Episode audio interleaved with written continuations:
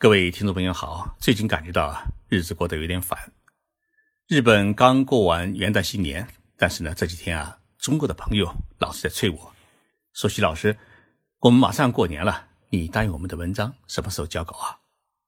刚过完新年，又要过新年了，这不只是我的错觉，可能许多在日本的中国同胞，大家都会有这种感觉，因为日本过年过的是元旦新年，而我们中国呢？过的是春节，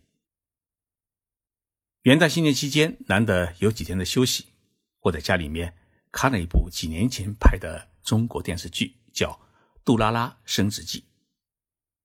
这部电视剧呢，讲述的是中国女孩杜拉拉在大学毕业以后，通过自己的努力，从一名普通的员工升为管理干部的奋斗故事。当然，这故事里面啊。穿插了年轻人许多悲欢离合的爱情。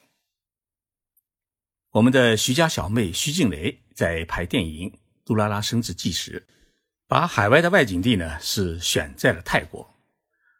陈敏章导演拍电视剧时，把外景地呢是选在了日本。杜拉拉不知是为了爱还是为了解脱烦恼，从中国呢跑到了日本，来到了富士山脚下的静冈县。其实。杜拉拉跑到静冈县来是挺有道理的，因为静冈县的环境啊，一是让人浪漫，二是让人宁静。今天的节目啊，我就跟来大家聊一聊静冈县。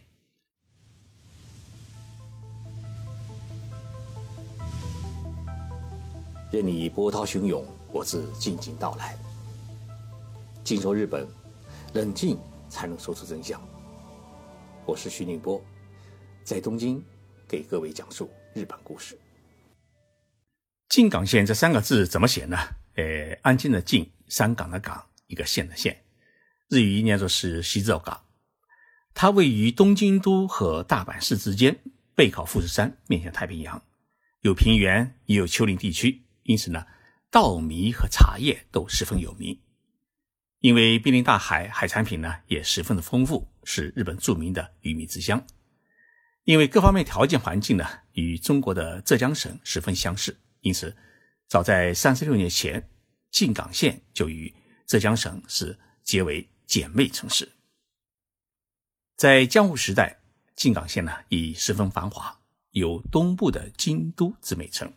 后来，江户幕府的第一代将军德川家康是推行规模宏大的市政建设，静冈的城市建设可与。当时的江户，也就是现在东京相媲美。获得过诺贝尔文学奖的日本作家川端康成曾写过一部小说，叫《异斗的舞女》。这部小说讲述了一名东京的高二学生，为排泄内心不可言语的忧闷和痛苦，只身来到了异斗半岛旅行。途中呢，偶尔遇到一群流浪艺人，在艺人当中。有一位漂亮的舞女叫训子，两人是一见钟情，产生了纯美的爱情。但是呢，终因为男生要赶回东京，而舞女呢是不得不前往伊豆大岛继续演唱，两位年轻人因此是痛苦别离。《伊豆的舞女》这部小说表现的少男少女之间初恋的那种朦胧纯真的情感，给了人们一种清新的感觉，也净化了人们的心灵。把大家带入了一个空灵美好的唯美世界，尤其是日本影星山口百惠与三浦友和一起主演的同名电影，让人们对伊豆半岛是心生渴望。对了，今天是一月十七号，刚好是山口百惠的生日，她今年啊已经是六十岁了，但是在我们的记忆当中，她永远是一位美丽清纯的日本女孩。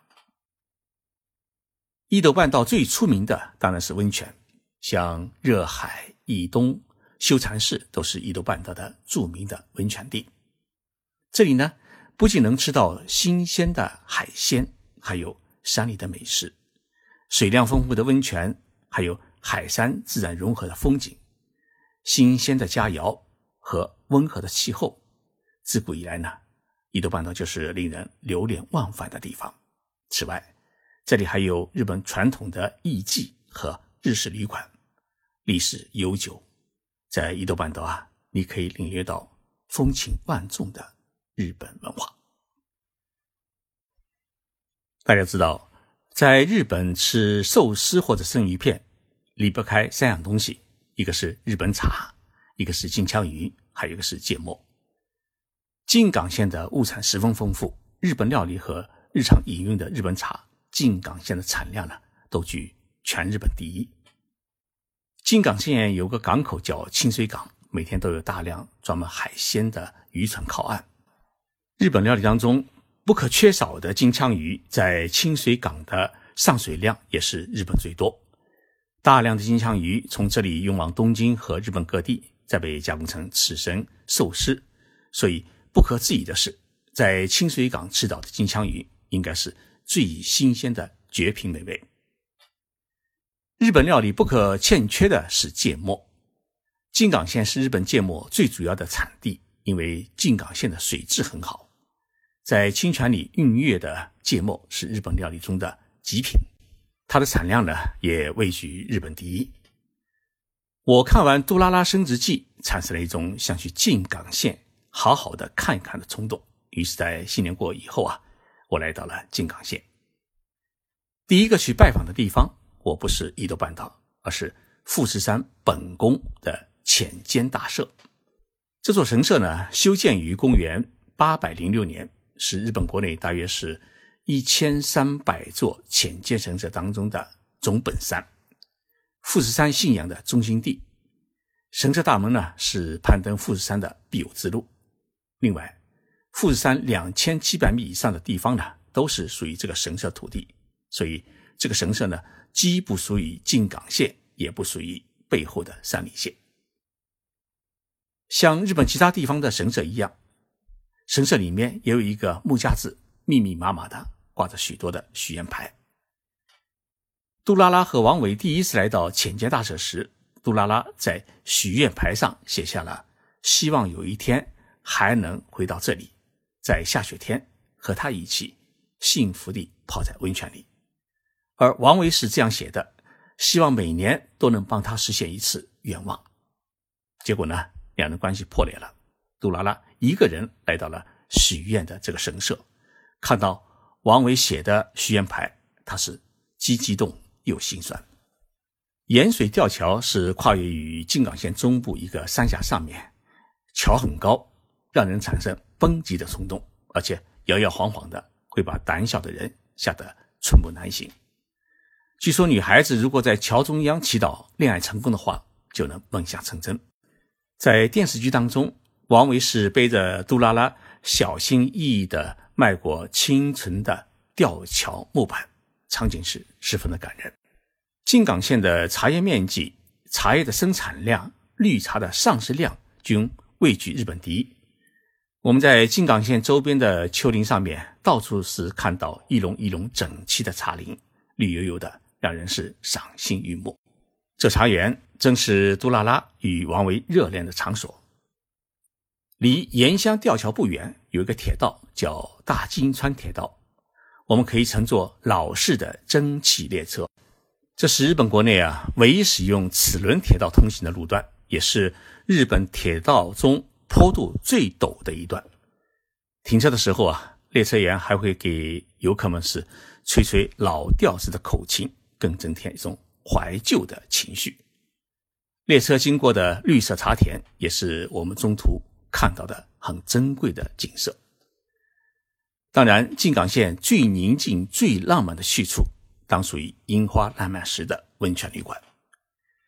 我们下榻的旅馆就是杜拉拉和王维也下榻的那一间，叫土肥温泉。旅馆已经有两百多年的历史，坐落在一个冰寒的山坳里面。由于建筑独特和环境优雅，常常是作为日本电影或电视剧的外景的拍摄地。因此呢，这个旅馆也是经常的被改了名字，搬上荧屏。电视剧《杜拉拉升职记》中。杜拉拉和王维来到一处温泉旅馆，是共度良宵，还一起泡了温泉的镜头，就是在这家旅馆里面拍摄的。日本温泉旅馆的特点就在于静和雅，在樱花烂漫时节，或者是枫叶流丹的时分，当你打开仪门，坐在屋檐下的木床上面，望着庭院里面鸣叫的小鸟，你会有种感觉，到了天堂。像杜拉拉这样的职场拼搏的职业女性，跑到日本的温泉旅馆里面来啊，自然是一种最解压的好办法。旅馆的主人叫新井诚志，看上去很和蔼的一个老头。他领着我参观，他很自豪的告诉我：“你别小看这家旅馆，全日本围棋赛的最后的指定的决赛场所就在这个旅馆里面。”不知是谁在二多年前看中了这块宝地，这个赛场呢持续至今，还留下了不少名人的手迹，其中包括中国的林海峰和马小春。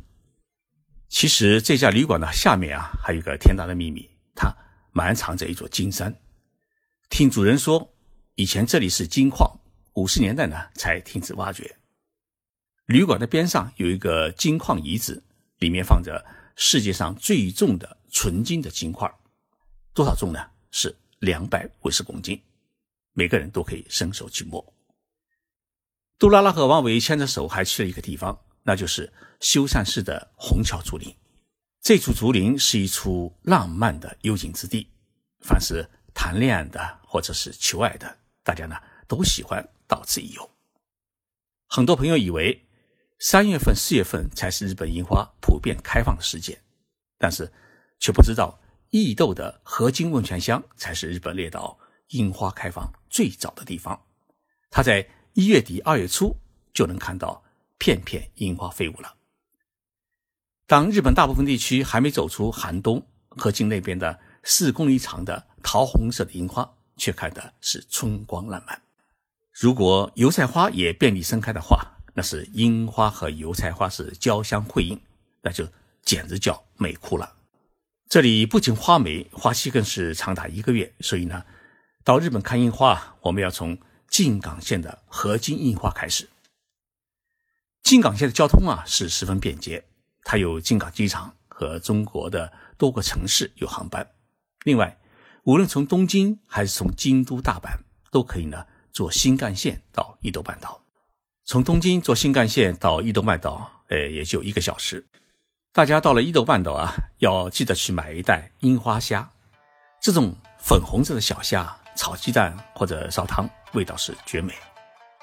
许多时候，我们游日本往往是忽略了静冈县，其实呢，静冈县还真的是一处旅游的天堂。